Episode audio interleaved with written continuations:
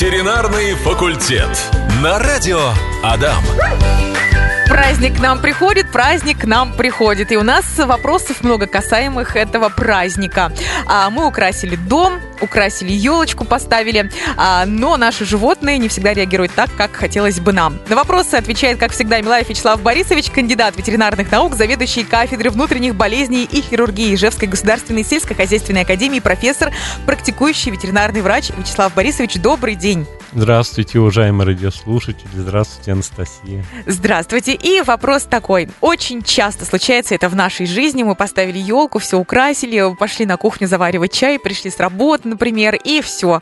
Это мишура по всей квартире, она на шее у кота, на лапах, он дурачится, бесится и так далее. Что делать, если кот или кошка съели случайно дождик? Давайте я сразу забегу вперед и расскажу свою историю, Ну, за давайте. которую вы меня очень поругали. А, За кадром рассказала Вячеславу Борисовичу, что однажды а, прихожу я домой, встречает меня моя кошка, и э, такая блестящая не спереди, а сзади. Из-под хвоста у нее торчит этот самый дождик. Ну, и она сама справиться не может, и его зацепляет, играет с ним, и начинает уже так нервничать. И мне пришлось этот дождик, собственно, простите, пожалуйста, тихонечко доставать. А, вы меня поругали, сказали, что это могло, Настя, очень плохо закончиться. Расскажите подробнее.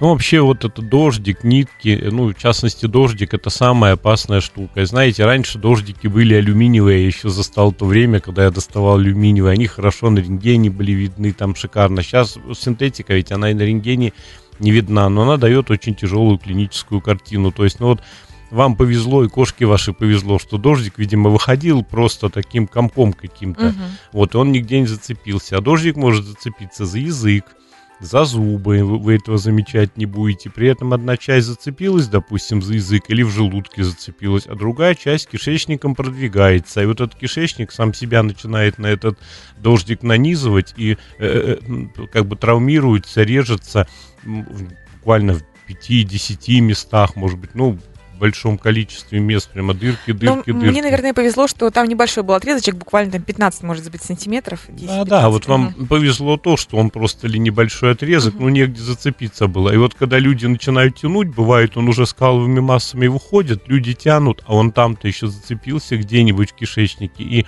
они еще больше провоцируют вот это повреждение кишечника. Иногда просто, ну там э, сплошные дыры, там э, резекцию кишечника много раз я делал, удалял там 20-30 сантиметров кишки, а для кошки это, в принципе, половина кишечника всего.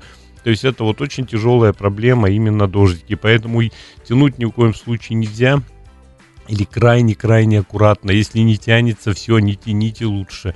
Ну, вот, ну и сразу клинику надо смотреть или под наркозом делать, или оперировать уже, потому что проще просто прооперировать животное и вытащить кишечник уже массажем, скажем, чем оперировать потом множественные повреждения. А бывают люди, к сожалению, приходят, когда уже перитонит, когда уже все каловые массы брюшной полости, это вообще ну, трагедия, иногда приходится усыплять животное. То есть на самом деле это Опасно. не шутки, очень опасная штука. Именно вот эти дождики, да. А, и- итак, э, пробовать стоит, не стоит или сразу врач- к врачу вести? Если чуть-чуть потянули и не больно, и вроде тянется, можете попробовать, но это не должно быть резких движений, Мгм. не надо взять силы, потому что просто кишечник соберете в гармошку, Мгм. и все потом порезано будет. Это Все. очень тяжелая ситуация. Спасибо большое, очень развернуто ответили, очень понятно, что никаких шуток, и это не смешно, как бы Это это не ни казалось со да, стороны, да, а да, все очень серьезно и должно быть обдумано. А Многие видели картинки в интернете, эти мемы, когда елку ставят родители, хозяева на потолке или где-то еще там наверху от Чтоб детей. достал, Да, да. и от детей, и от животных. А, Как отучить ронять елку, собаку, кошку вообще? Возможно это или невозможно сделать? Или действительно просто убирать куда-то повыше?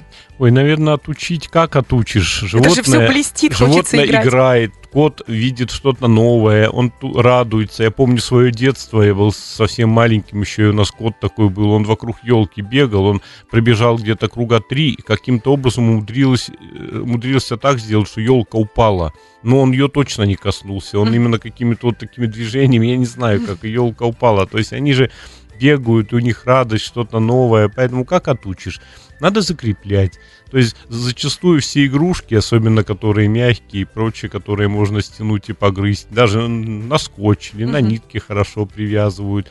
что-то там повыше делают. Елку, ну, хорошая должна быть, там, ну, основа, что там, иногда в кастрюлю, там, с песком или еще с чем-то. То есть, если знают, что такое, может быть, как-то надо укреплять. А так как? Ну, на потолок, если такие мастера и возможности есть. Ну, особо не отучишь.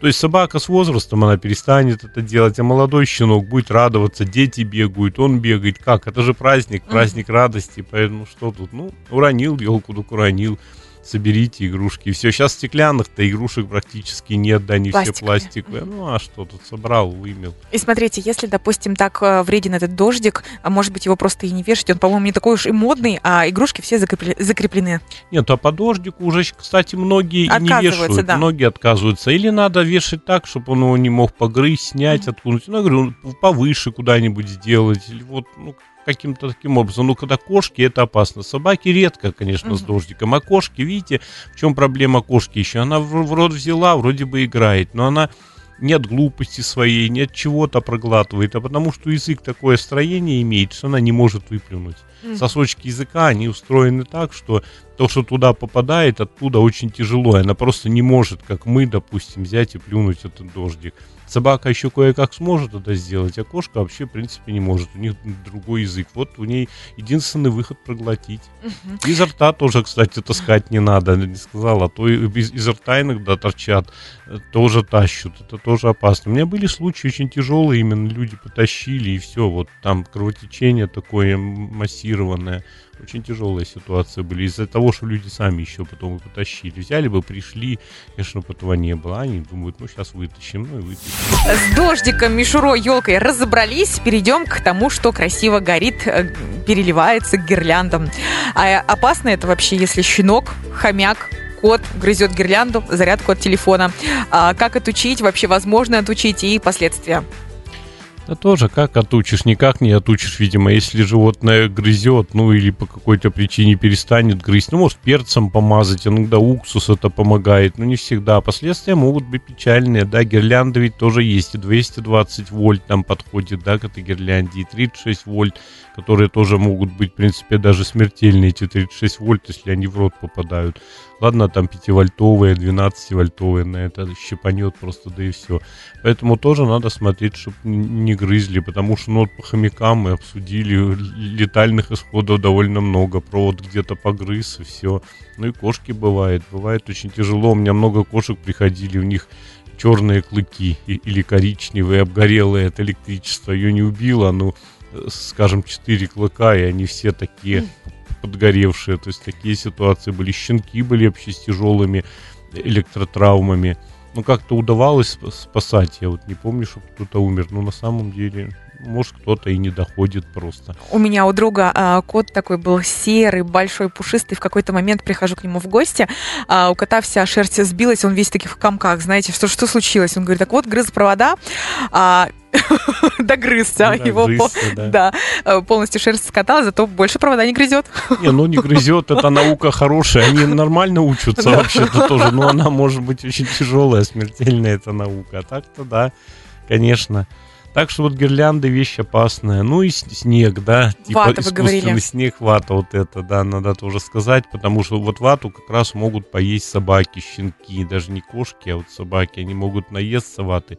Это не так проблематично и тяжело, как, скажем, дождик. То есть с ватой проще справиться операционно, может быть, даже и какими-то клизмами, еще чем-то бывает получается. Ну, все равно, пока подиагностируется и прочее, все равно это операция, это расходы, это время и прочее. На нервы. год, нервы на Новый год, наверное, никому не хочется по клиникам ходить. Так что вот вату надо тоже, если чуть-чуть ест животина, убирайте. Опять по той причине вату никогда животное не выплюнет, не выход один проглотить ее. Слушайте, я сейчас все это слушаю и понимаю, как взрослым нелегко. Даже под Новый год приходится заморачиваться о том, где, как, куда устанавливать елку, чем ее украшать, чтобы все было безопасно и красиво и без проблем. Ну, на самом деле, слушайте, ну как нелегко. Там тысячи семей ставят елки, да, не все же валом к нам приходят, нет, допустим, нет, нет. на Новый год. Нет, конечно, у многих нормально, и животные не едят, и и, с елками все хорошо. А и с может, едят, но мы и не знаем. Ну, может, и не знаем, да. Ну, бывают вот такие вещи. Они же не значат, что прям массовые. Кстати, люди умнее стали. Уже дождики перестали вешать, Мгм. вату перестали класть есть животные. У, люди уже, ну, из опыта соседей, Класть перестали, себя, а да. катать продолжают. Вот вату катать. Ветеринарный факультет. Вячеслав Борисович, может быть, у вас есть какие-то рекомендации, что делать в новогоднюю ночь э, хозяевам домашних животных, питомцев, собак, кошек, когда начинают грохотать все эти салюты, петарды. А собаки очень часто теряются. У нас очень много сообщений в э, январские праздники в бюро находок, что потерялся наш любимый пес, испугался. Э, Никогда такого не было, и вот опять. Ну и кошки, конечно, тоже в шоке. Да и другие домашние животные. Что делать? Как, может быть, подготовить, я не знаю, спрятать, э, наушники надеть? Ну, на самом деле, да, это еще одна серьезная проблема новогодних праздников. Именно она такая, как бы, ключевая, потому что больше всего петард используется, всех этих шумелок, гремелок. Для животных это очень, конечно, Стресс. иногда стресс, это очень тяжело. У меня даже свой пес, он никогда не боялся ни выстрелов, ничего. Один раз просто вышли вот э, на Новый год. Вот что я пошел с ним, зачем я его взял уже после первого как бы Мгм. боя часов, как говорится, на улицу вышли, и кто-то просто бросил петарду Рядом, наверное. да. прямо около него. Он так испугался, он, он до сих пор боится. Я прямо пожалел, зачем я его брал, хотя раньше никогда он не боялся. То есть, ну вот, поэтому какие рекомендации? Ну, не брать животных, в принципе, вот вот когда салюты, вот самые новогодние, когда 12 часов пробьет вот эта новогодняя ночь, все бросают. Вроде Не бы хочется, мы же пошли бенгальские пожечь, почему с собой не взять нашего Бобика? а Да, для да, него это да. стресс. Пусть он лучше дома посидит на коврике под елкой. Еще какой стресс? Он может вырваться, он может реально убежать, он Да. выр- вырвется из ошейника, потому что у него паника просто необычайная. Ведь, понимаете, собаки, они слышат звуки не как мы, они же намного лучше Острее. слышат. И, скорее всего, острее, да, и они слышат ультразвук, скорее всего, тот, который мы не улавливаем. Поэтому вот мы не боимся эти- этих петард и прочее, они их очень сильно боятся. Поэтому лучше дома. Если животное боится, заранее надо давать какие-то успокоительные. Есилио, допустим, препарат хороший специально от таких шумовых фобий. То есть реально надо давать, потому что это серьезная проблема. Вы можете несколько месяцев выводить потом его из этого состояния и кошкам, и собакам давать, ну и как-то закрывать, может быть, окна закрывать и прочее. Но если это не помогает, просто давать вот уже сейчас, числа с 25 декабря, допустим, просто в течение 10-15 дней давать эти препараты. Они не опасны, они уже проверены многолетние ну, м- многолетним опытом, но реально они помогают, они успокаивают животное просто спокойно и все.